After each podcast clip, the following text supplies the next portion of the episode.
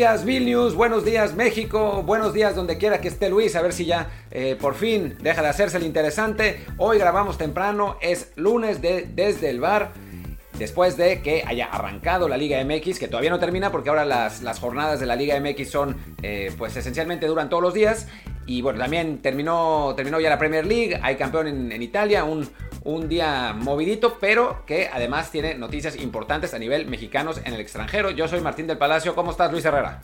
¿Qué tal? Yo soy Luis Herrera, desde una, desde una localidad que pueden ver en Instagram, Twitter, Facebook. Básicamente cualquiera que me siga en redes sabe dónde estoy ya, así que tampoco le haré más a la, a la emoción véanlo ahí. Y mientras tanto aprovecho para decirles que, como siempre, suscríbanse a este programa en cualquier plataforma para que reciban alertas de todo el contenido que hagamos, tanto los programas normales de lunes, miércoles y viernes, como los especiales que de vez en cuando ponemos martes, jueves, el fin de semana, como grabaciones de partidos, etc. Y estamos en Spotify, Apple Podcast, Google Podcast, Himalaya, Stitcher, Pocket Cast, The Pocket App, Castro, Overcast y muchísimas más. Estamos en básicamente todas las plataformas importantes de podcast, así que suscríbanse y así no tienen que esperar a que pongamos un promo en Twitter diciendo que ya está el programa. Su teléfono les avisará y podrán escucharnos sin perder tiempo y sin tener que esperar tres días para saber de qué estamos hablando el día de hoy. Y bueno, eh, nos, eh, no nos despertamos porque la, recibimos ayer en, nuestra noche, en la tarde hora de, hora de México, la transferencia que, eh, bueno, nosotros habíamos adelantado, obviamente nosotros no habíamos dado la exclusiva, eh, originalmente me parece que la nota es de Tom Marshall, pero eh, tenemos la, la, nota, se confirma la nota de que Gerardo Arteaga, el lateral izquierdo de Santos, ha sido transferido al Racing Genk por un valor que no ha sido determinado, aunque en Transfer Market de algún modo sacaron 3.5 millones de euros, pues a ver si es cierto.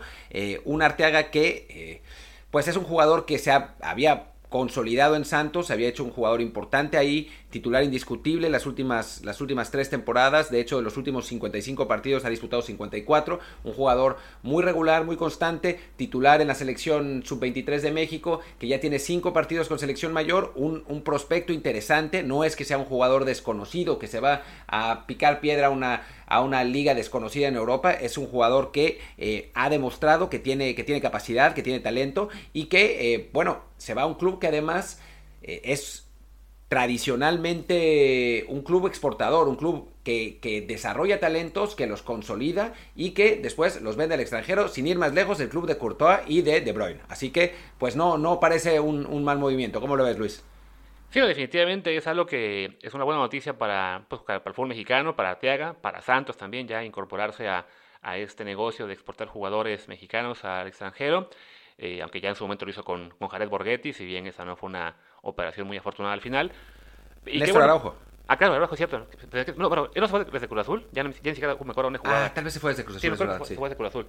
no, no, no, se fue desde Santos. Mira, se fue desde Santos. Ya, lo que es la memoria de uno. Pero sí, este, a fin de cuentas, qué bueno que, que, salga un jugador mexicano más. Que salga además un jugador joven, no, que no tuvo que esperar a, a esto de completar el proceso, con ¿no? Es un tipo de 21 años, va a cumplir 22 en septiembre, que se va a una liga en la que puede acabar de de formarse como futbolista y ojalá en un futuro seguir el camino de, jugadores como Courtois y, e irse vendido a, un mejor club en una, mejor liga. De hecho, ayer veíamos en Twitter lo que comentaba Jack Spassi de del hecho de que esto es un, es un tema más importante para el fútbol mexicano de lo que, de lo que creemos y creo que eso de hecho nos da pie para que eh, metamos ahora una discusión que preparamos hace unos días sobre los jugadores mexicanos que se deben ir a Europa que se deben ir en masa. ¿Y qué te parece si ponemos la discusión y regresamos después para completar el tema con ya este fichaje en particular? Vamos.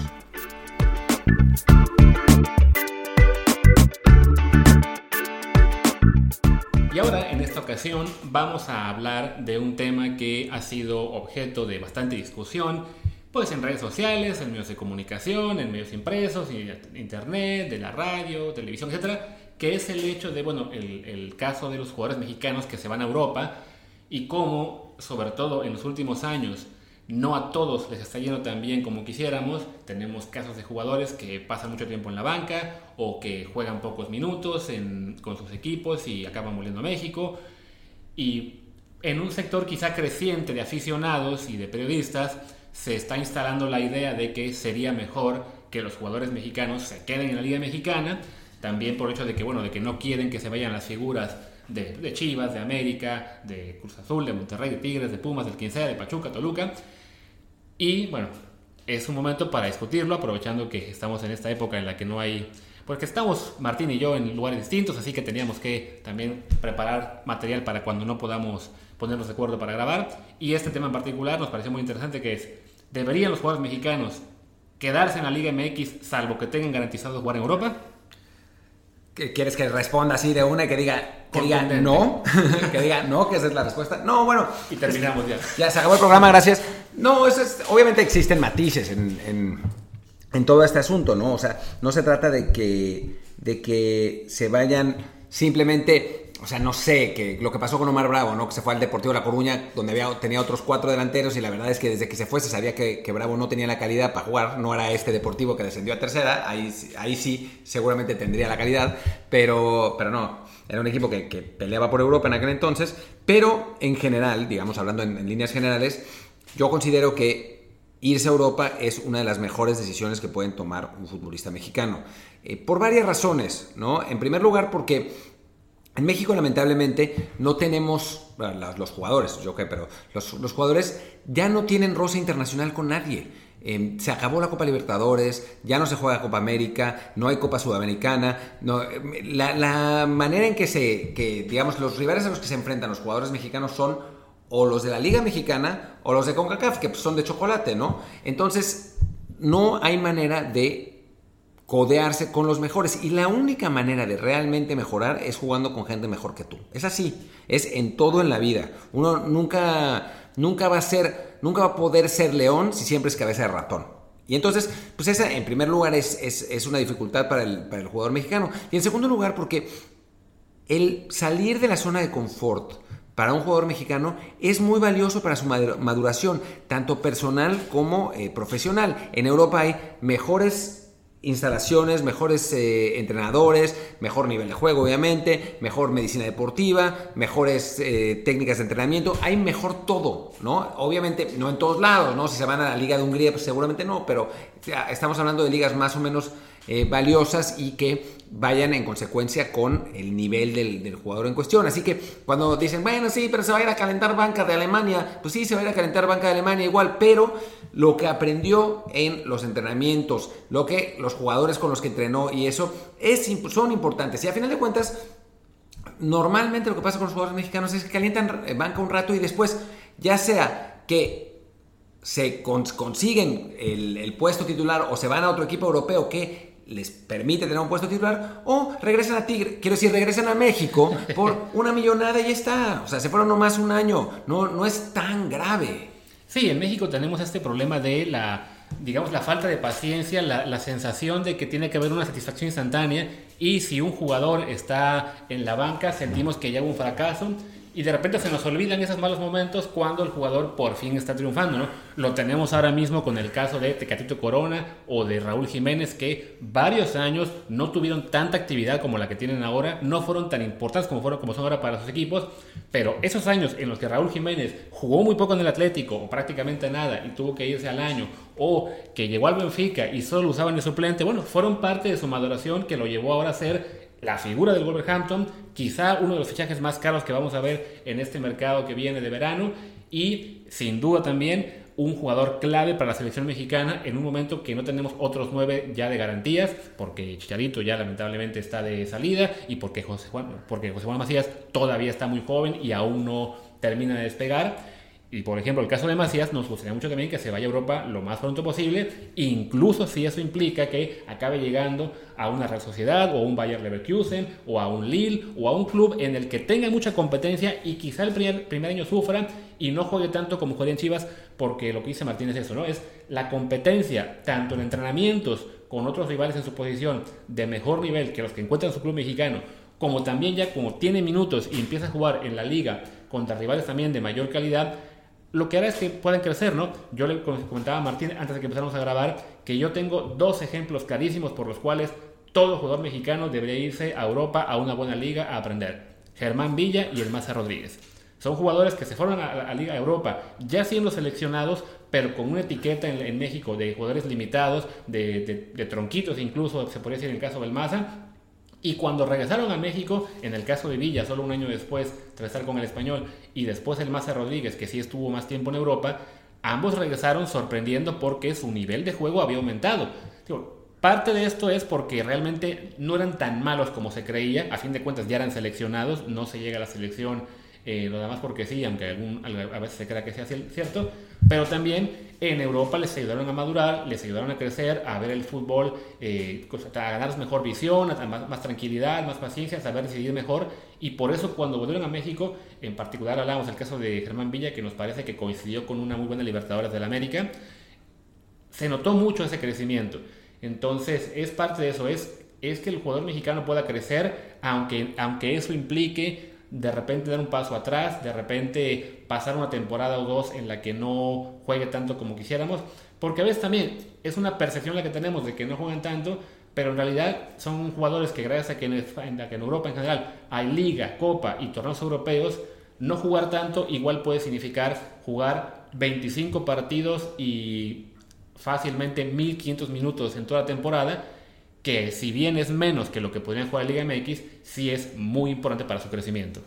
Bueno, también hay, otra, otra de, las, de las argumentaciones, de los argumentos de, que la gente da para decir que no deberían irse, es porque siempre llegamos al mismo lugar y antes los jugadores no se iban.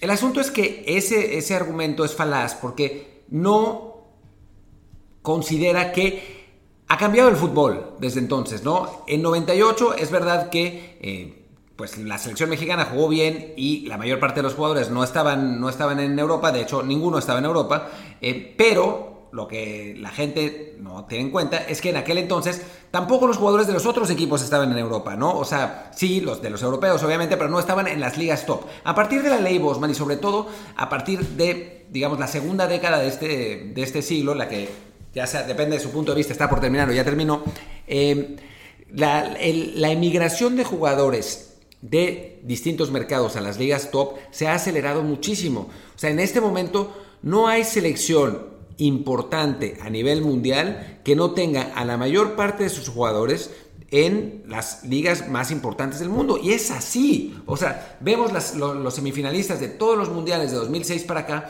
y todos tienen a la gran mayoría de sus, de, sus jugadores en ligas como Alemania, España, Inglaterra, Italia y Francia. O sea, no, no, no hay vuelta de hoja. O sea, los mejores están en las mejores ligas y las mejores ligas potencian a los mejores. Si México hubiera mantenido a todos sus jugadores en México, no hubiéramos llegado a octavos en 2018, no hubiéramos llegado a octavos en 2014 y seguramente no hubiéramos llegado a octavos en 2010. Y también, por eso, por eso después dicen, no, pero es que, pues ya ven que no es lo mismo porque nadie se fue después de 2018. Pues no, nadie se fue porque ya todos estaban ahí. O sea, la gran mayoría de los, de los seleccionados mexicanos estaban ahí. En 2006, cuando se fueron varios, se fue Salcido, se fue Osorio, se fue eh, Kiki Fonseca, se fue... Mm, ah, se me escapa, se me escapa Pardo, claro, se, se fue Pardo. Pues se fueron porque la enorme mayoría de los jugadores mexicanos, es decir, todos menos Rafa y el Guille, estaban, en, estaban jugando en México. Ahora, pues en la última selección teníamos 13 jugadores en Europa y entonces pues, todos los titulares fueron los que, los que estaban en Europa y a final de cuentas, pues no, obviamente no se fue nadie más, ¿no? Entonces, es un poco así como funciona. El mercado ha cambiado, el fútbol ha cambiado y por eso México se ha mantenido más o menos en el mismo nivel, porque ha cambiado eh, con el mercado. Eso no quiere decir que si los seleccionados mexicanos se quedaran en México sería lo mismo, no, al contrario, seguirían jugando contra los mismos jugadores de la Liga Mexicana que tanto puteamos y que tanto vilipendiamos, y entonces, pues el resultado sería que en lugar de llorar por el quinto partido, estaríamos llorando por el cuarto. Sí, básicamente estamos tan acostumbrados a siempre llegar al cuarto que lo damos como un garantizado y no pensamos en la posibilidad de que podíamos dar paso para atrás. Y en este caso, el quedarnos en México con más poderes en la Liga Mexicana, probablemente es lo que hubiera pasado, que la, que la selección habría dado pasos para atrás, porque en este momento, se quiera o no, se considere que algunos de esta generación no han llegado a todo su potencial, a fin de cuentas están logrando mantenerse en ese rango del cuarto partido del Mundial, en mantener a la selección mexicana aproximadamente en el mismo sitio que ha estado siempre, pero eso es porque no, no es porque se esté estancado, sino porque todos están avanzando, ¿no? Estaba yo te revisando, por ejemplo, las plantillas de la selección de Brasil, este caso que menciona Martín, de que, bueno, también ellos están enviando cada vez más jugadores a Europa. Y, por ejemplo, Brasil en 2002, cuando fue campeona del mundo en Corea-Japón, tenía en esa selección 1, 2, 3, 4, 5, 6, 7, 8, 9, 10, 11, 12, 13 jugadores en la Liga de Brasil. de un plantel de 23. Los otros 10 que estaban en Europa tenían, por ejemplo, a Lucio en el Bayer Leverkusen, tenían eh, a Denison en el, en el Betis, estaba, estaba Ronaldinho en el Paris Saint Germain, que en ese momento no era para nada lo que es el Paris Saint Germain en este momento, había alguien en el Lyon. O sea, realmente en equipos top, realmente top, tenían a Rivaldo en el Barcelona, Ronaldo en el Inter y Roberto Carlos en el Real Madrid. Ah, bueno, y Roque Junior en el Milan, que entonces era todavía un club top. Pero hablamos de que una selección campeona del mundo lo era con 13 jugadores en, la liga local. ¿Dida seguía en Brasil? Dida, sí, me parece que sí, aquí lo tengo. Dida estaba en Corinthians, de hecho. Y para entonces ya tenía 49 partidos con selección. Hablamos de esto, ¿no? Y en cambio ahora, la Brasil, que fue al Mundial de 2018, que es cierto que no ganó, pero sí era uno de los equipos más fuertes. y recordemos que ese Brasil de 2002 dominó el Mundial. O sea, lo ganó literalmente caminando, no sufrió en ninguno de sus partidos. Sí, no, ese era un equipo muy potente y manteniendo a sus jugadores eh, en Brasil la mayoría. Corte A, apenas cuatro mundiales después, han pasado 16 años y la selección brasileña, que sí, recordamos, no ganó el mundial, pero francamente, fuera de Bélgica y Francia no había equipos a la par de ellos llevaba a ese mundial únicamente a uno, dos, tres jugadores en la liga brasileña, que eran el defensa Fagner, que creo que ni jugó. Sí, jugó contra México. Ah, mira, es cierto. tan mal fue que ya bloqueé ese recuerdo. El defensa Pedro Jeromel, del gremio. Sí, que Jeromel creo que no jugó. Y ese, además, venía de regreso de, de Europa. Y el portero Casio, que era de Corinthians. Y por otro lado, en equipos top tenían a un Allison que estaba justo por dar el salto de la Roma a Liverpool, a Thiago Silva que estaba en el Paris Saint Germain, a Casemiro del Real Madrid, Felipe Luis en el Atlético, Douglas Costa en la Juventus, Neymar estaba en el Barcelona, Coutinho, no, perdón, Neymar estaba en el Paris Saint Germain, Coutinho en el Barça, Marcelo en el Real Madrid, y, aquí le paro solamente para no extenderme demasiado, porque hablamos jugadores en el Chelsea, Liverpool City, otro, tres en el City, de hecho, cuatro en el City. O sea, ese es el cambio que está dando el fútbol en este momento que las, las, ligas europeas cada vez puedan acaparar a más talentos de todo el mundo y a su vez los principales clubes pueden captar a más jugadores por, por este hecho de que, bueno, ahora todos los europeos cuentan como si fueran nacionales en un equipo de la Unión Europea.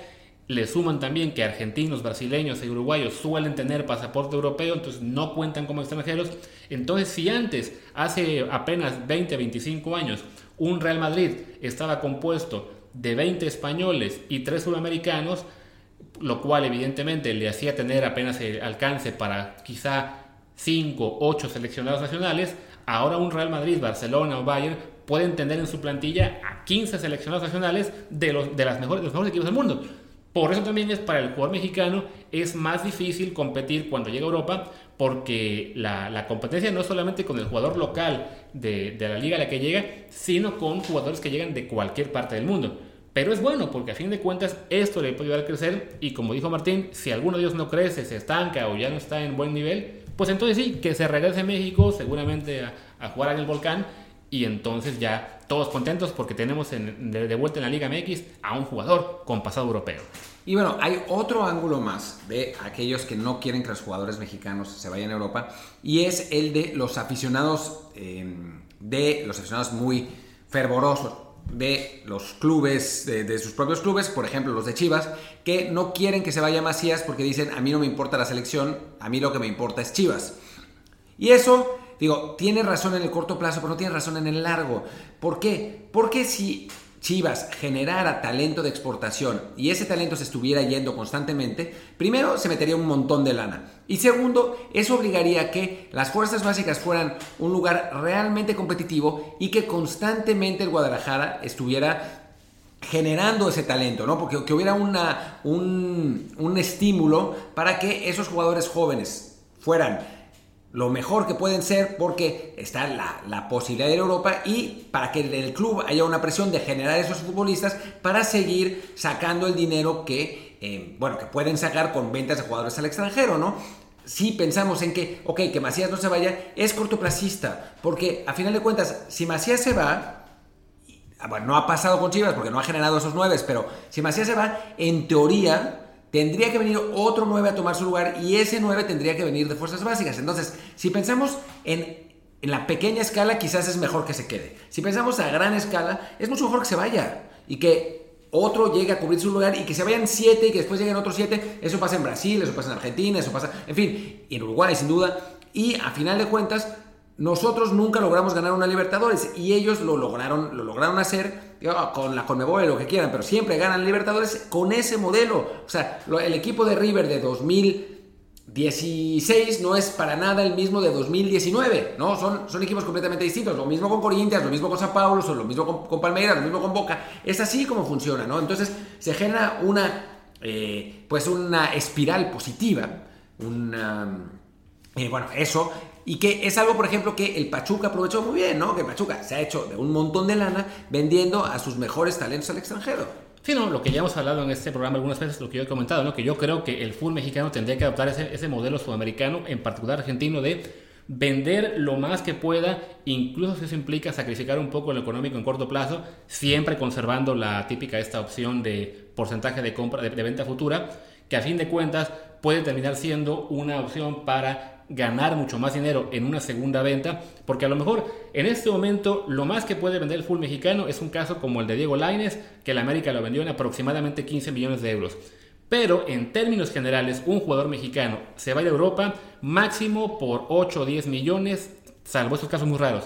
Entonces, ¿qué más da? Bueno, no, no qué más da, pero vaya, si vas a, en lugar de pedir 10 millones, dices, ok, lo voy a vender en 6 o en 5, pero me guardo el 30-40% de la plusvalía futura, y si ese club al que lo mandas también sabes elegir a dónde lo mandas, aceptas que se vaya a un club que lo pueda formar, que tenga un buen historial de ventas, sea por ejemplo el caso del Porto, del, del Ajax, del PSB, o sea, saber identificar mercados que te puedan potenciar y que una segunda venta termine siendo como las de Jiménez, que se fue del América por 10, se fue al Atlético, de Atlético al Benfica por 22 y del Benfica al Wolverhampton por 38, quizá ganar un porcentaje de esas ventas termina siendo mucho más editor en lo económico y entonces el modelo fútbol mexicano también puede generar ese nivel de ingresos que evidentemente no va a ser a corto plazo, no es algo que vaya a pasar en uno o dos años, pero que poco a poco, si los jugadores mexicanos empiezan a salir, tanto los casos de los Macías, los, los Laines, los, los perdón, los, los Gutiérrez,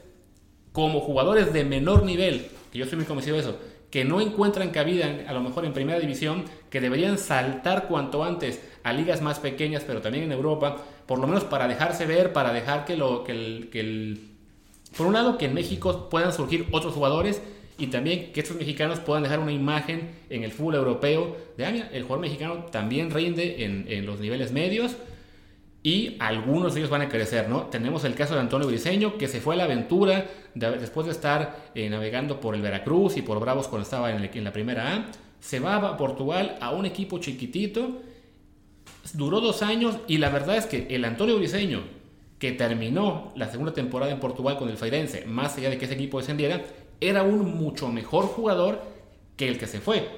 Yo la verdad lamento que haya regresado a Chivas porque creo que su su progresión aún daba para más, daba quizá para que saltara a un club mediano de Portugal y no sé si le iba a alcanzar para ser un jugador de selección, en este momento creo que está claro que no lo es, pero por lo menos ese crecimiento ahí estaba, ¿no?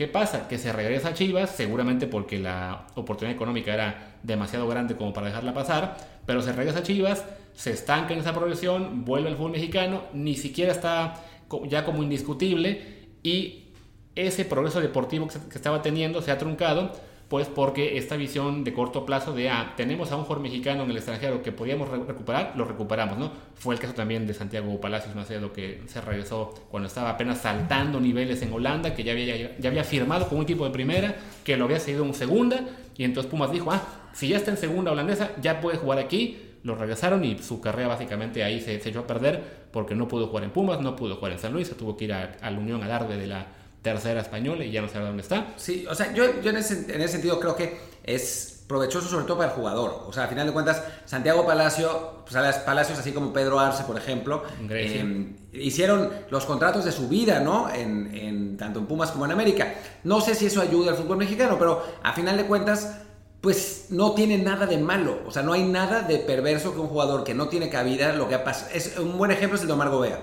eh, que no no encontraba el espacio que quería en el fútbol mexicano, ni en América ni en Toluca, que fueron los clubes en los que estuvo, y terminó yéndose a Bélgica, donde ha estado jugando bien, ya le alcanzó para ser seleccionado nacional, y si algún día quiere volver a México lo va a conseguir, y lo va a conseguir con una buena fuente de ingresos, ¿no? Ya si triunfa en México, no, vamos a ver, yo creo que en el caso de Gobea, de Gobea sí le puede ir mejor, porque está en una liga de mejor nivel, porque ha sido titular, porque ya lo ha hecho durante varios años, pero a final de cuentas no hay nada negativo, así que sí, los jugadores mexicanos tienen que irse a Europa, y si las condiciones no son perfectas, también se tienen que ir. Sí, la situación es muy jodida y el plan no es bueno, pues entonces es otra cosa, ¿no? O sea, es el, el caso Omar Bravo. Pero habla, fuera de eso, incluso con Diego Laines, que a mí, a mí me, me, revienta cuando dicen, no, se tendría que haber quedado en América para consolidarse. No, ni madres. O sea, no se tendría que haber quedado en América porque, en primer lugar, el Piojo no es un consolidador de talentos jóvenes, para empezar. Tiene poquísimos en su historial. Es un muy buen técnico en otras cosas, ¿no? Pero en eso, para empezar, no. Y en segundo lugar, porque la experiencia que está adquiriendo en el plano internacional es invaluable. ¿Qué si eligió bien el Betis o no? Esa es otra discusión. Exacto, es otro debate que se puede considerar el hecho de que, ok, sí es bueno que se vaya a Europa y habría que quizá priorizar que el jugador mexicano que está por irse al extranjero tome mejores decisiones, ¿no? El caso de Laines es debatible si habría sido mejor que se fuera al Ajax o no, sobre todo porque además coincidió con que eligió al Betis la misma temporada que el Ajax acabó jugando semis de la Champions seis meses después, entonces nos quedó la imagen de que ah, en el Ajax le habría ido mejor. Puede que sí, puede que no, eso nunca lo vamos a saber, pero bueno, quizá está ese punto en el que había una decisión por tomar y, se, y, optó él por la de la Liga Española porque la cultura es más parecida, porque hablan español, porque está bien desguardado que es uno de sus ídolos. Y podemos regresar a eso incluso de hace 20 años, ahora que está muy popular, Luis Hernández, que ha reconocido que tenía la opción de irse al Borussia Mönchengladbach, pero prefirió irse a Boca Juniors porque ahí estaba Maradona y no se acuerda y nunca y creo que sí, no, no le ha quedado el 20 de que sí, se fue a una liga en la que solo jugaban tres extranjeros de cinco en la plantilla y había tres colombianos que eran completamente fijos en el 11 y por eso nunca jugaba. Y yo creo que ni él lo sabía cuando se fue, ni nadie le pudo decir, hey, si te vas ahora mismo a jugar a Boca, pues qué bueno que te puedas tomar fotos con Maradona, pero vas a jugar muy poco. Si te vas a Alemania, puedes crecer muchísimo y acabar siendo pues un jugador aún más relevante de lo que fue, ¿no? Entonces, pero, perdón, pero hay un caso peor que ese, que es el de Alberto García Aspe. Claro. Eh, García Aspe tenía ofertas del Salamanca de España, que estaba en primera en aquel entonces, y de River Plate. ¿Por qué diablos lo quería River Plate? Es un misterio. River Plate tenía en, en esos tiempos a Gallardo, a Almeida, a Alessandro, o sea, tenía una enorme cantidad de mediocampistas talentosos y Alberto García Aspe no es un mediocampista talentoso, es un jugador que le pone muchísimo, que le pegaba muy fuerte, que tácticamente era muy útil, pero no es un jugador como los mediocampistas que quieren en Argentina, no funciona así. Y entonces en Argentina fue un desastre total. Todavía Luis Hernández cuando jugaba anotaba, no jugaba por el límite de extranjeros. Eh, con Alberto García Aspe fue que su estilo no tenía absolutamente nada que ver con, el fútbol argentino. O sea, sí está bueno haber jugado en River y tener esa camiseta, pero jugó como tres partidos en la reserva y ya, porque no era el tipo de jugador. En España, en un equipo modesto, hubiera funcionado muchísimo mejor. pero pues bueno, eligió River Plate por quién sabe por qué. ¿no? Entonces, a final de cuentas, pues sí, hay que elegir bien, pero que los jugadores mexicanos tendrían que irse, porque incluso Alberto García, después de irse, no es que haya empeorado. O sea, no, ya está, jugando, o sea, seguía siendo el, Alberto García siguió siendo un jugador importante en México, le alcanzó incluso para ir a un mundial más, aunque ahí sí ya quizá no debió jugar, ya no, ya no estaba tan bien. Pero sí, o sea, el, irse al extranjero, evidentemente siempre que se pueda, a una liga mejor que la mexicana, es, muy útil. Y si no puede ser una liga mejor, pero como el caso de Gobea en particular, que no estaba encontrando, que no tenía en México las vías para crecer, que se fue al Porto B y del Porto B lo acabaron enviando a Bélgica y ahí encontró la vía de desarrollo y ahora es en Bélgica un jugador reconocido.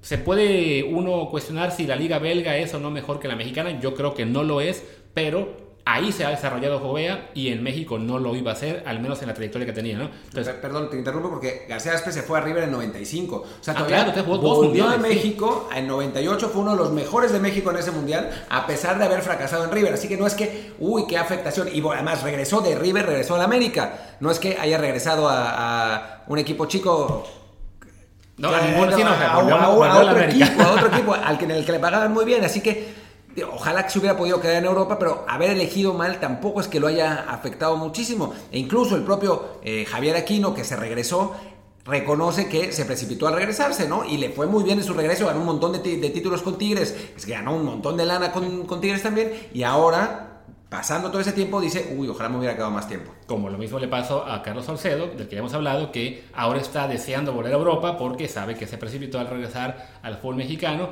Entendemos que sí, que el cañonazo que suelta Tigres para que regresen los 14 mexicanos que ha repatriado, pues debe ser muy fuerte, pero ojalá al momento que están con la oferta para regresar recordaran todas las ganas que tenían de irse, el por qué están allá, o en este caso aquí, porque no también están fuera de Europa, eh, y así lograran aguantar un poquito más, porque sí, sí es importante, ya para ir cerrando este segmento, sí es muy importante para la selección mexicana en este momento particular, que no tenemos Libertadores, ni Copa América, ni partidos con selecciones buenas más que una vez cada dos años, que haya ese roce, y ese roce, la única forma de tenerlo contra los mejores equipos y mejores jugadores, va a ser que los mexicanos emigren a Europa en la mayor cantidad posible, así sea eh, cuestión de que algunos fracasen, así sea cuestión de que algunos jueguen poco y tengan que esperar dos, tres años para por fin triunfar. Pero a fin de cuentas para nuestro fútbol es algo productivo y que, pues sí, dolerá que la figura de Chivas o la de América o la de Pachuca deje al club, pero es también pues, un factor que debe motivar al aficionado a exigirle a su club a que trabaje más en fuerzas básicas, porque a fin de cuentas el fan de River o Boca no creo que esté reclamando todos los años a su, a su club en Argentina hecho que esté vendiendo, porque a fin de cuentas saben que es parte del modelo económico del club y que a cambio van a surgir nuevos jugadores en cada camada y además, pasados 10 años, algunas de esas figuras que vendiste a Europa van a regresar a, a retirarse en tu club, quizá incluso a ayudarte con un boost de mercadotecnia, de de apelar a la nostalgia. Caso de Boca, ¿no? Cuando volvieron Riquelme, cuando volvió Tevez, era un fenómeno comercial para, para el club, quizá incluso mayor que cuando estaban en su primera etapa. Entonces, es algo que puede aportar en lo deportivo, en lo económico y no sé en qué más, pero por en todo, que se vaya. en lo social incluso, en lo social incluso, porque nos hace muy felices ver que Raúl Jiménez es un éxito en el Wolves y que Tecatito Corona tiene asistencias. Y bueno, sin duda eh, yo crecí disfrutando de Hugo Sánchez en el, en el Real Madrid, me tocó ver a Rafa Márquez en el estadio en el Barcelona y era, era padrísimo, o sea que realmente sí es, sí es algo, a final de cuentas, muy... O sea, está muy bueno poderse proyectar en, en, en esos futbolistas, ¿no? Y es para lo que usamos el fútbol. Así que sí que se vaya en Europa y ¿sabe qué? No se deje. No, no se quede. Eso.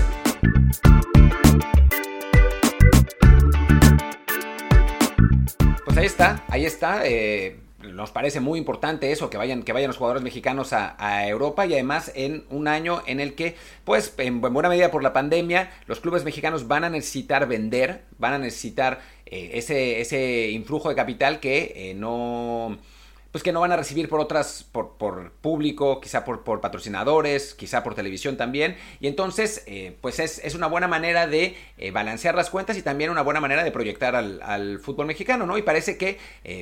En principio, por los rumores que se escuchan y por lo que hemos podido hablar con gente que está en Europa, pues este de Arteaga será quizá solo el primer caso de unos cuantos que todavía vengan este verano. Sí, así es. Este verano en ese sentido pinta bien para México. Hablamos de que, bueno, ya se confirmó lo de Arteaga. Se ha hablado insistentemente en los últimos días de que se puede ir Eugenio Pisoto. Pisoto, perdón, el jugador del Pachuca, que fue balón de bronce en el sub-17. También se ha hablado de que se puede ir este, César Montes. Se ha hablado de José Juan Macías. Siempre de repente aparece un jugador sorpresa que no que no todo el mundo esperaba y también tiene posibilidades. Se ha hablado también de Carlos Salcedo, que quiere regresar al fútbol europeo.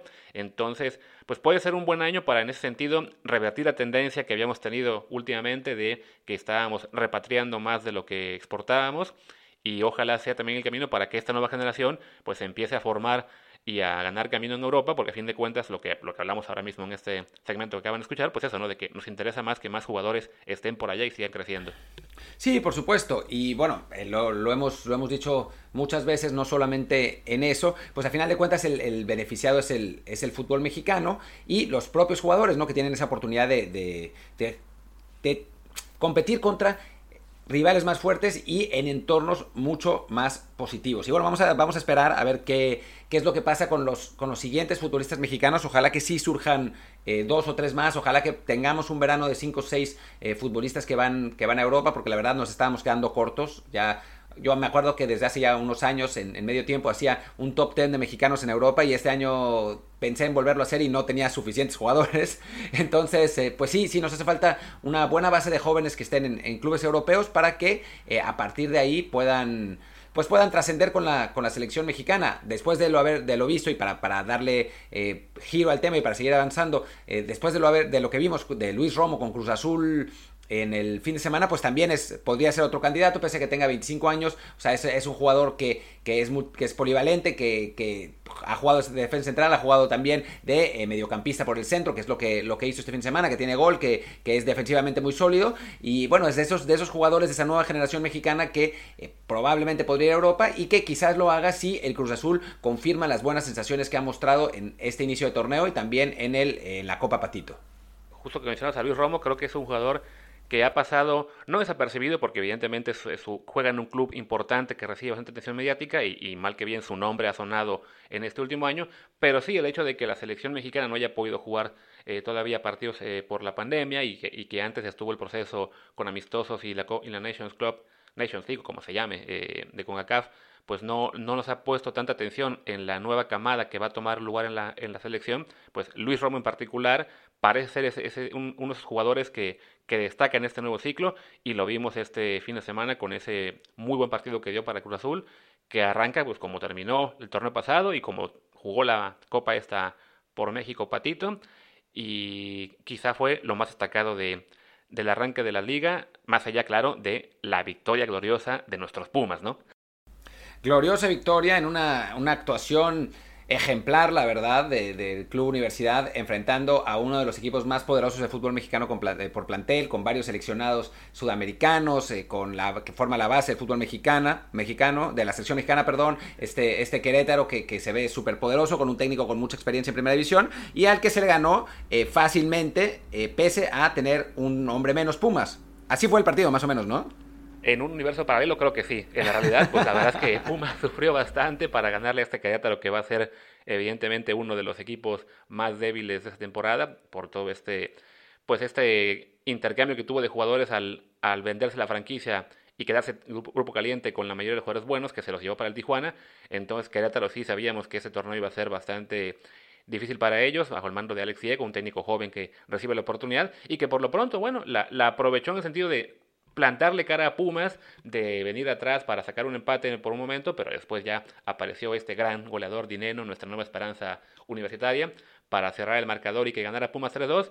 Así que como aficionados de Pumas evidentemente estamos contentos porque haya ganado, porque está entre los líderes.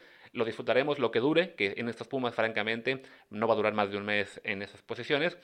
Pero bueno, era un partido entre dos equipos que no aspiran a mucho esta temporada. Querétaro está básicamente a salvo porque no habrá descenso, pero no, no creemos que compita mucho con los, de arriba. Y Pumas, que arrancó, pues sí, con victoria, pero que tampoco tiene un plantel para, para presumir mucho, quizá ahí de la mano de Dineno y bueno, y de Talavera, que ayer tuvo también un gran partido, algo se podrá pelear, entonces a disfrutar eso, pero sí, lo, los equipos más fuertes están en, en, otro lado, aunque bueno, técnicamente el equipo más fuerte también está en CU, porque Cruz Azul está jugando también en Ciudad Universitaria como local este arranque de torneo. Y bueno, le ganó, le ganó 2 a 0 a Santos, el, el equipo celeste, ya, ya hablamos un poco de eso, no habíamos dicho el, el marcador, y bueno, con, con un plantel, eh, con bueno, Jonathan Rodríguez, con Elías Hernández, con Lorín Pineda, con Igor Lichnowsky, eh, sigue, sigue ahí Corona en la, en la, portería. Bueno, Cruz Azul, si lo vemos jugador por jugador y además con eh, una banca también pues muy poderosa, eh, al, al, punto que, por ejemplo, un jugador como Caraglio entró 5 minutos y entonces, eh, Santiago Jiménez no jugó, o sea, se ve, se ve, se ve sólido este, este Cruz Azul como se ven sólidos sin duda los Tigres, ¿no? El, el Necaxa, pues no es, no es el Necaxa de, de otras veces, eh, tienen además eh, toda esta historia del, del COVID alrededor, que ya vamos a hablar también cuando, en el caso de Chivas, porque hay hay cosas interesantes ahí, bueno, interesantes y dramáticas, pero bueno, el Necaxa que llega, llegó debilitado y Tigres aprovechó para ganar 3 a 0 con, bueno, una gran actuación otra vez de Gignac que sigue siendo quizás el mejor jugador de la Liga MX, aunque eh, en Europa seguramente ya estaría camino al retiro y eso nos vuelve a, mostrar que eh, la diferencia entre la Liga MX y las ligas europeas pues, sigue siendo muy importante. Sí, no, pero bueno, a fin de cuentas aprovecha Tigres la debilidad de Necaxa para, para ganar y también para demostrar un buen fútbol. No, no, le vamos a quitar mérito a, a, lo que hizo el equipo de Guiñac. Pero bueno, y a final de cuentas está arrancando la temporada como líder, por diferencia de goles al menos, junto con Cruz Azul, Tijuana y Pumas, que son los que ganaron. Y en el otro partido, digamos, más interesante de la jornada que debió ser, pues era el Chivas León, que eh, quedó de ver, que quedó 0-0, eh, y que bueno, yo, yo, no pude ver mucho de ese partido, pero sí este, nos, nos muestra que en este sentido a Chivas todavía le falta por ahí dar un paso o dos para poder competir con los más de arriba, ¿no? Y hablando de Chivas, que es un equipo que tiene un brote de coronavirus importante, eh, la, la mujer de Uriel Antuna eh, compartió unas imágenes de eh, los síntomas del futbolista de coronavirus y la verdad, pues la, las imágenes son, son, pues pues digamos que nos hacen reflexionar, ¿no? Eh, salen, eh, son 16 minutos en los que eh, pues la mujer de Antuna le trata de bajar la, la fiebre con trapos húmedos, cómo se ve una noche entera con fiebre y sufriendo, em, toda la toda la, situación de cómo, cómo se siente mal Antuna. la verdad es que, pues, complicado, ¿no? Complicado y que, y que muestra que, que digo, el problema es real incluso para para jugadores, para atletas eh, de, alto rendimiento como Uriel Antuna, eh, jóvenes eh, menores de 25 años. Y bueno, es, es la verdad una, una situación de, pues de, preocupación y que además puede significar más contagios en Chivas y más contagios en, en, el, en el torneo mexicano. Ya lo hemos hablado, ya hemos hablado de que nos parece absolutamente imprudente que se juegue este torneo así como está la cosa. En la Liga MX pues no les importa, quieren jugar, pero pues ahí están las consecuencias, ¿no? O sea, por el momento no pues Antuna parece estar bien, entre comillas, pero eh, obviamente no se siente bien y no perfectamente puede no ser el único. Sí, no, y, nos habla de que este, esta idea que existe de que, ah, bueno, son, jóvenes, son asintomáticos, no pasará nada, se, reincorporan a los pocos días como, como quería esperar este Guillermo Cantú con Juárez, que paradójicamente Guillermo Cantú también es uno de los contagiados y nos, y nos muestra que, bueno, para esos jugadores, sí, quizá habrá algunos que sean asintomáticos y no tengan mayores problemas para regresar al fútbol una vez que, que den negativo en el siguiente test, eh, pero habrá algunos, caso Antuna, que tendrán estos síntomas de COVID que sí, le, pues, que, que, pegan, que acaban afectando físicamente por, por varios días, en algunos casos incluso un par de semanas, y a eso le tenemos que sumar, bueno, el tiempo de recuperación eh, de la forma física para volver a, a participar con el equipo ya en, en, forma. Y bueno, Antuna en ese caso será uno de los perjudicados al que ese torneo le va a costar mucho trabajo, ¿no? Y, y bueno, en ese mismo sentido, de, equipos con, con muchos contagios, pues tenemos a varios de los que van a jugar este lunes, que, que tenían partidos programados para la semana pasada, pero se reprogramaron por, por varios contagios, como fue el caso de San Luis Juárez, donde Juárez tenía varios jugadores contagiados, y el Mazatlán Puebla, donde primero se habló de de un brote importante eh, que acabó en bueno, seis contagios, de los cuales solamente uno fue en primera división, pero que a fin de cuentas pues, son, son seis personas, son seis miembros de, del club que están interactuando con otros a su vez y con sus familias y demás, y que este, pues, es unos partidos que está un poco, pues sí, que es algo como dudoso el hecho de que se deba jugar tan pronto tras, tras este, esta ronda de contagios, que no sabemos si a su vez habrá significado que más jugadores a estas alturas estén contagiados o no. Y bueno, Chivas, Chivas hablando de, fútbol, Chivas con estas ausencias empató 0-0 contra León, en un partido en el que León fue superior.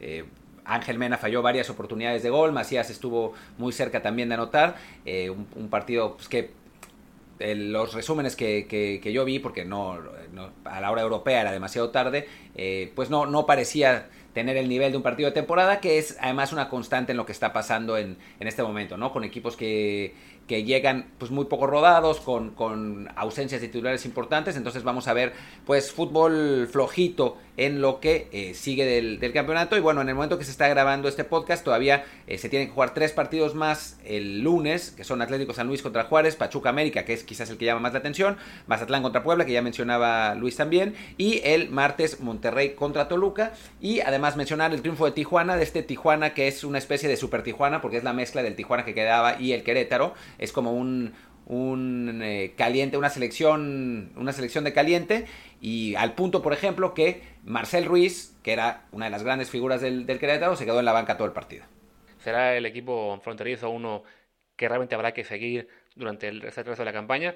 Y sí, lo que dice Martín, que bueno, el, fútbol que vimos en la mayoría de partidos fue flojito, normal, de por sí que por lo general en el arranque de temporada solemos ver fútbol, flojo, pues lo será más así con, con estas circunstancias en las que muchos equipos tuvieron poca pretemporada, tuvieron muy pocos partidos de preparación, algunos tuvieron quizá uno o dos máximo, y pues evidentemente costará trabajo eh, entrar en ritmo. Entonces sí creo que en, en, este caso particular sí sería importante que la afición sea consciente de ello y los clubes también eh, los, todos los, directivos y demás, pues traten de no tomar decisiones demasiado bruscas. Eh, digo, ya, ya escuchábamos en, en la, semana pasada el fuera Chepo, que sonó en Toluca, el fuera Piojo, que suena en América cada tres días. También sé que en Atlas ya están pidiendo que se vaya Puente, que bueno, que viene esto de, del torneo pasado en general. Pero bueno, más allá de, de, que sus fans estén no contentos con los, con los técnicos en este momento, sí creo que es justo el torneo, un torneo en el que las directivas tienen que ser más pacientes, entender las circunstancias y dejar que sus técnicos y sus, y sus plantillas trabajen hasta llegar por lo menos ya a un punto en el que sí sea, eh, estén jugando a un nivel normal y entonces cuando sea necesario tomar una decisión si fuera el caso, pero sí, no, no basarse en lo que pase en las primeras 3-4 jornadas para pensar que sí será el resto del torneo, porque no, estamos, estamos básicamente viendo partidos de pretemporada que cuentan por alguna razón. Y bueno, hablando de, ligas donde sí se está jugando a un nivel normal después de, un tiempo de adaptación, pues eh, hablemos de la Premier League, donde finalmente se, em, pues se confirmaron los equipos que, que calificaron a las competencias europeas. Después de tanto relajo, después de tanto lío y después de, tantas idas y bajas, y perdón, eh, subidas y bajadas, pues resulta que los cuatro equipos con mayor presupuesto en Inglaterra son los que van a ir a la Champions League. Liverpool campeón, Liverpool campeón, Manchester City, Chelsea y Manchester United. Perdón, el United quedó tercero, el Chelsea cuarto, pero sí, ¿no? O el Chelsea cuarto y el tercero. y el United tercero y Chelsea cuarto. Eh, a final de cuentas, un montón de dinero. Lo que sí es que una gran diferencia entre primero y segundo y después entre segundo y tercero y cuarto es una, una diferencia brutal. De hecho, entre Liverpool y Manchester United hay más puntos que entre Manchester United y el primer descendido. Lo que habla también de las inequidades que eh, ya mencionaremos también un poco más adelante. Pero por el momento, eh, bueno, hablar de que esos fueron los cuatro equipos en la, en la Champions League. Los dos que fueron a la Europa League fueron el Leicester, lamentablemente no logró mantenerse en ese puesto de Champions. Y el Tottenham que al final sí lo consiguió, sin jugar particularmente bien en su partido contra el Crystal Palace, pero aprovechando la derrota del Wolves contra el Chelsea, que ahora el equipo de Raúl Jiménez se queda medio colgando, esperando que el Arsenal le gane al Chelsea la final de, perdón, que el Chelsea le gane al Arsenal la final de FA Cup, lo que viendo cómo están jugando ambos equipos, pues parece también probable. Sí, porque a fin de cuentas el Chelsea no cerró del todo bien, de hecho sus últimos cinco partidos perdió dos, Arsenal tampoco tuvo un cierre espectacular, de hecho, o estoy viendo que tuvo dos victorias, dos empates en los últimos cuatro, entonces puede pasar cualquier cosa con ese partido, sí, pero bueno, si lo gana el Arsenal, a fin de cuentas conseguirá la última plaza en Europa y quedará esto en que se mete el Big Six y el Leicester City, que es justo el último equipo fuera de ese grupo que fue campeón hace unos años, entonces dentro de todo lo que fue una temporada con muchos equipos medianos y chicos dando la sorpresa, al final se impuso la normalidad, el Wolves está colgando el alambre para ver si se mete Europa League o no, el Sheffield United se desplomó al final y ya también se quedó fuera toda posibilidad, entonces... Para el lado de la UEFA supongo que estarán tranquilos porque, ah, menos mal, calificaron los de siempre, no habrá en ese sentido una baja de interés por el lado eh, inglés, porque si terminó imponiéndose, pues sí, lo que es la, la normalidad y que los clubes más grandes, los demás por supuesto, terminaran arriba. Ya sabíamos lo de Liverpool, sabíamos también que el City iba a ser subcampeón eh, aunque bueno, de hecho, recuerdo que cuando estaba a punto de reiniciarse el torneo, el City y el Leicester estaban relativamente parejos y pues sí, el desplome del Leicester fue tal que acabó a 19 puntos del, equipo de Guardiola, que ahora ya estará pensando también en, bueno, con este buen cierre que tuvo, mantener ese paso ahora que se de la Champions League.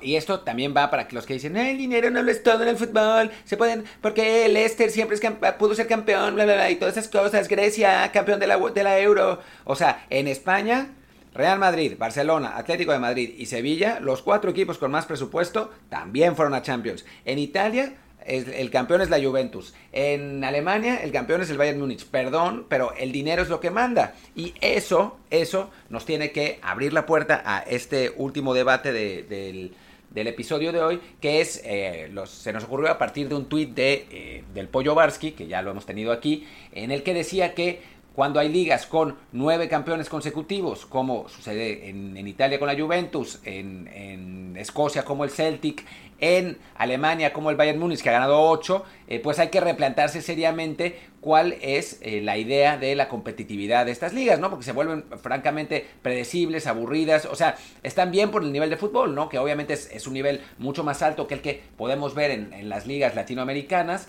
pero eh, a final de cuentas sí los eh, desbalances en el presupuesto se están volviendo eh, cada vez más grandes y pues, se hace aburrido, ¿no? No, es, no es lo mismo que tu equipo empiece la temporada con la idea de ser campeón a que eh, la máxima aspiración sea pues igual colarse al cuarto lugar.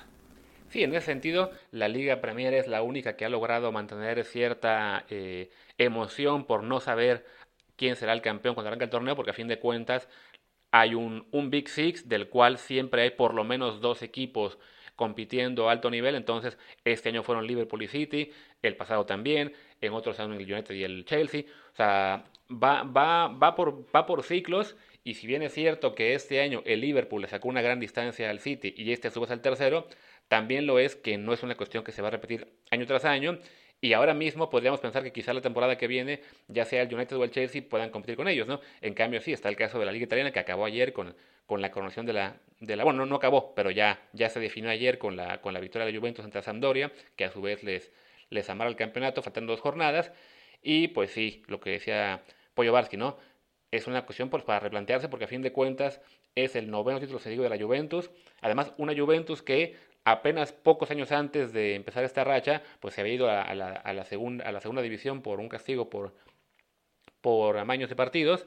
Y, y, resulta que. No, no era por amaños. ¿Por qué se había ido a la segunda división? Ya, ya ni siquiera me acuerdo. Sí, por el Calciopoli, por, la, ah, por los amaños de partidos, sí, sí claro. Sí, por, fue por amaños. Por pagarle a los árbitros y eso. Y entonces, y pese a ello, le bastó un año para volver y muy poco tiempo para recuperar su sitio en arriba y ahora no hay nadie que lo pague, ¿no? Yo veía un, un tuit que mencionaba, pero bueno, es que la Juventus dejó puntos en el camino y ni aún así lo alcanzaron. El problema son los rivales. No, no, no. El problema es que el sistema del fútbol italiano y alemán y, algunos, y bueno, en general europeo, es tal que los equipos grandes, incluso cuando no tienen una buena temporada o cuando tienen malas rachas, son demasiado poderosos para que los los pequeños pueden competir, ¿no? Está el caso de España con el Madrid y el Barça, que ahí, ahí por lo menos son dos, entonces hay, hay cierta emoción de que no, no hay una garantía de cuál será campeón, pero decimos, bueno, el Barça tuvo la peor temporada en años, es cierto, y pese a ello le sacó 10 puntos al tercer lugar, entonces es claramente un modelo este económico en el que cada vez los, los mejores jugadores se están yendo todos a los equipos grandes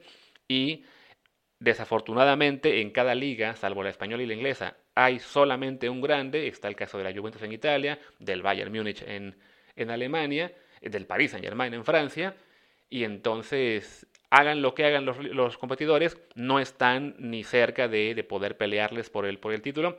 Y sí, eh, pues esto, esto mata la emoción en las ligas locales y a su vez hace que la gente le ponga más atención a la Champions League por ser la única en la que, bueno, por lo menos ahí no sabemos quién va a ganar o no.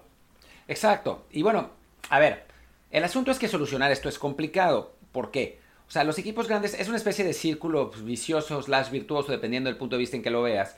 Pero eh, los equipos grandes, la razón por, las que, por la que se mantienen siendo tan grandes es porque son los más populares de sus ligas, en consecuencia generan el, los mayores ingresos por televisión, en consecuencia les va mejor en la Champions, que es una fuente de ingresos altísima para los clubes, en consecuencia reciben el dinero de Champions y así van creando esas disparidades. Para un equipo, o sea, lo que hablábamos la, hace una semana sobre Bielsa y el, el Leeds United, el Leeds United empezó su, su terrible eh, caída a la segunda y tercera división porque no se logró meter a Champions. Apostó a que, eh, hace 17 años, a que el iban a poder mantener su estatus de Champions haciendo grandes contrataciones, las hicieron, el equipo no acabó en posiciones para, para, calificar a ella y la pérdida de ingresos hizo que tuvieran que vender a todos esos jugadores, que se metieran unas deudas horribles y que cayeran a tercera división. Los equipos más grandes tienen la infraestructura para poderse mantener así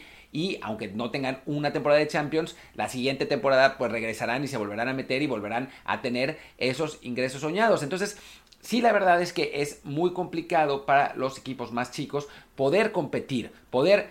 Eh, pues generar un modelo que eh, les permita disputar eh, algunos títulos.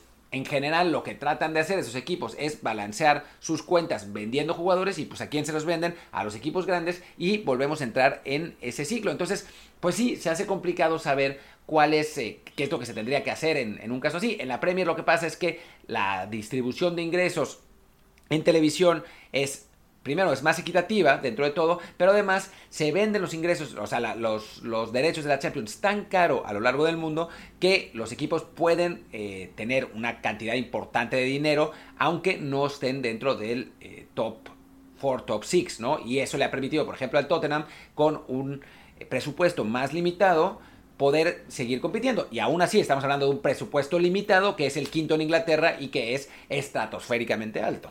Y lo vemos incluso cuando equipos que recién subieron a la, a la Premier League para así que habiendo esa paridad económica eh, que les permite recibir ingresos importantes desde el primer año, pues en cuanto suben a la Premier League ya tienen un presupuesto que siendo limitado para el estándar inglés es mucho más alto que el de prácticamente cualquier otro club europeo que no sea top y por eso vemos de repente a un Wolves que compite, que además eligió bien y que se puede, en cuanto a sus fichajes para la primera temporada, y se puede permitir pagar 38 millones de euros por Raúl Jiménez cuando sí le funciona, ¿no? O lo vimos también este año con Sheffield United, que también ha, ha sido importante en, la, en, la, temporada, más allá de que se cayera al final. Lo veremos quizá con el Leeds de Bielsa, ojalá, si, si puede competir y, y, dejan ahí y, se queda y puede fichar un par de jugadores.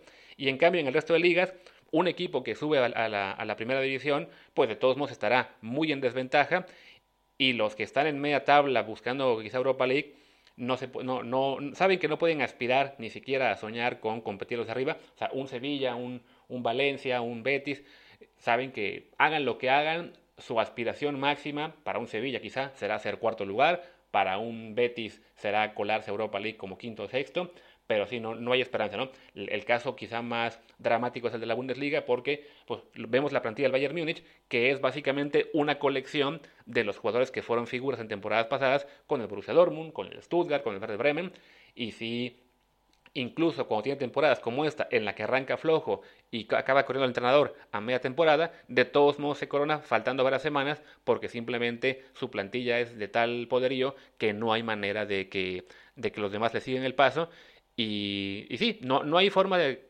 sencilla de arreglar esto, pero el, camino, por lo menos para que haya más competencia arriba y que el segundo, tercer, cuarto equipo también pueda competir, pues lo ha mostrado la Premier con esta distribución financiera que busca eso, ¿no? Emparejar el piso y que, y que todos compitan, cada quien quizá en, en, su, en su nivel, o sea, el, el Wolves y Sheffield United no van a estar peleando por el título todos los años, pero por lo menos estarán eh, saben que pueden pasar de ser equipos recién ascendidos a media tabla eh, con cierta solidez y pues, los de arriba sí pueden, saben que el Chelsea, el United, el, Liverpool, el City, el Tottenham, eh, incluso en los años en los que no estén hasta arriba, pues saben que no está lejos el momento en que podrán volver a, pelear con quien esté este año ganando, ¿no?